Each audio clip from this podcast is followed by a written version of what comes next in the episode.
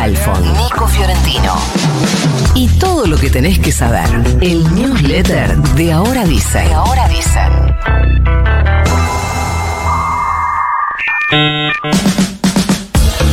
Ayer hubo veredicto en el caso de Lucas González, el joven de 17 años asesinado en el barrio porteño de Barracas en noviembre de 2021. Había tres policías de la ciudad acusados del homicidio del adolescente, un oficial señalado como quien torturó a los amigos de la víctima y el resto de los 14 señalados por encubrimiento, es decir, 3, 1 y 10. Pero los tres asesinos fueron condenados a perpetua. El torturador, vamos a llamarle, que tampoco fue el único, pero el principal señalado por esto, fue condenado a ocho años de prisión y cinco fueron condenados por encubrimiento. Los otros cinco fueron absueltos. En un rato detallamos. Lo particular del fallo, si es que hubiera alguna cosa particular, es que uno de los agravantes contemplados fue el de odio racial, básicamente porque los persiguieron, entiende la justicia, porque les resultaron pibes sospechosos sin nada que diera a pensar eso caso pero se ve que a los policías sí les parecían sospechosos por el color de piel de los chicos y esto no lo inventa la justicia, sino que hubo varios testimonios que describían cómo en la tortura a los chicos les decían negros de mierda. El debate se hizo casi todo en la sala del Tribunal Oral en lo Criminal 25, en el barrio porteño de Recoleta, pero las primeras dos jornadas y ayer la sentencia fueron en Comodoro Pi para que hubiera más espacio porque es un caso que atrajo mucha atención por haber sido bastante emblemático en un caso de gatillo fácil. El conflicto en Jujuy continúa y las protestas también. Siguen eh, las rutas cortadas por las comunidades originarias reclamando en contra de la nueva constitución provincial aprobada recordemos, a hurtadillas y en trámite express, pero los manifestantes subrayan que los cortes son intermitentes y además con carriles liberados. Esto lo apunto porque viene circulando la noticia de que una mujer boliviana de 66 años, y cuando digo viene circulando la noticia, digo hay medios que la publican tal cual, una mujer boliviana de 66 años falleció tras descompensarse en medio de una protesta porque no la dejaron pasar. Así vienen diciendo los títulos. Esto obviamente genera controversia, genera inquietudes y genera, en muchos de los que lo leen y lo creen, antipatía por las personas que están haciendo el reclamo. Bueno, los manifestantes cuentan que jamás nadie les pidió el paso, que ellos en situaciones sanitarias o de emergencias médicas dejan pasar, si alguien les pide esa situación, ellos dejan pasar. La cosa es que el domingo al mediodía en la ruta 9, a la altura de la localidad de Abrapampa, Virginia Flores Gómez esperaba que los manifestantes dejaran pasar el ómnibus en el que viajaba cuando se liberara la ruta. Había estado demorado 10 horas en Purmamarca, también por una manifestación en medio del camino. Ella había partido de Buenos Aires, se dirigía a Bolivia, pero empezó a sentirse mal, finalmente fue trasladada al hospital, o sea, llegó a ser trasladada al hospital, incluso fue atendida en el lugar, la ambulancia llegó, pero en el hospital esta mujer murió. El gobierno jujeño hizo una presentación penal para señalar que esto es desenlace de lo que provocan los manifestantes. Por supuesto, los manifestantes están tratando de describir en todas las situaciones posibles que esto no depende de ellos.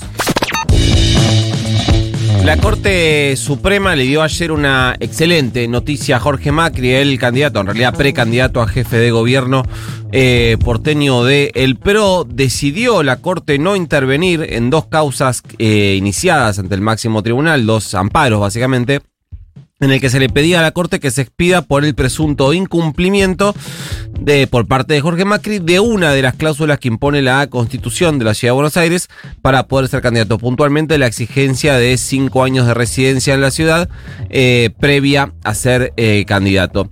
La Corte dijo que no se trata de un caso de orden federal, que no tiene razones para intervenir y que además todavía está en trámite em, el caso en la justicia porteña, la justicia local, por lo que deja abierta la puerta a una intervención tal vez posterior, o no.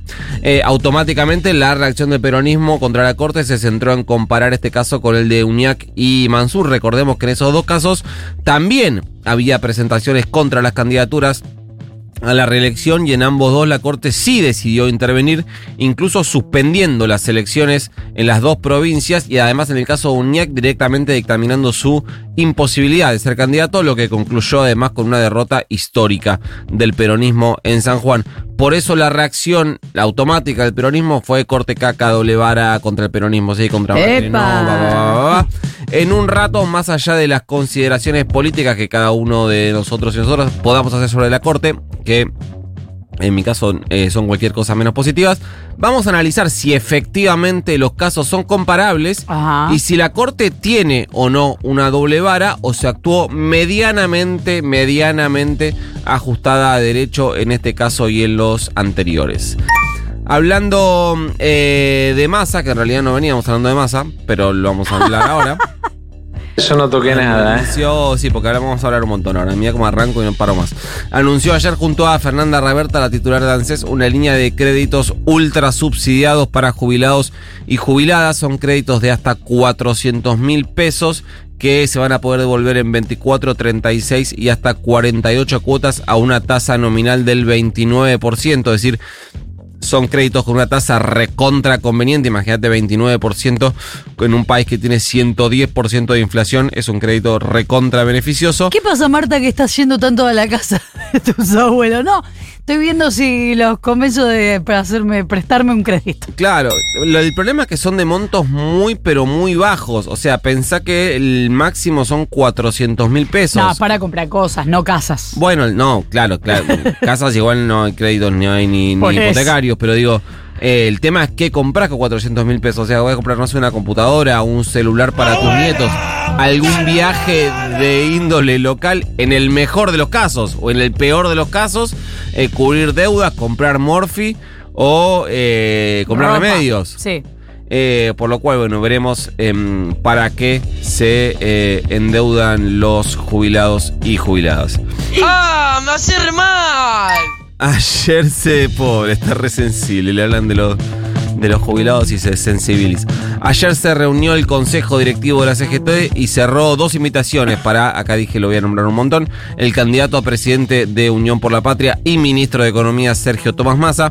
La primera es para el próximo miércoles, miércoles 19 en la sede de la Central Obrera para generar un encuentro del candidato con la dirigencia gremial, pero lo más importante es la organización de un acto en un estadio cerrado el 8 de agosto, es decir, apenas unos días antes de las elecciones, que son el domingo 13, Hola. en el que la CGT, hola Sergio, en el que la CGT Unida buscará gestar una foto de respaldo al ministro. Imagínate que incluso con todas las diferencias internas que existen en la CGT, que no las voy a descubrir yo ahora, que son miles, son profundas y además son recontra mega visibles, parecen ahora haberse ordenado, al menos desde el punto de vista electoral, detrás de la candidatura de Massa. El acto va a ser en el estadio, en el ex DirecTV eh, Arena, ahora es Estadio Arena directamente. Eso es en la localidad bonaerense de Tortuguitas, partido de Malvinas Argentinas. Un lugar que además Massa conoce muy bien porque ahí se hizo el último congreso del Frente Renovador.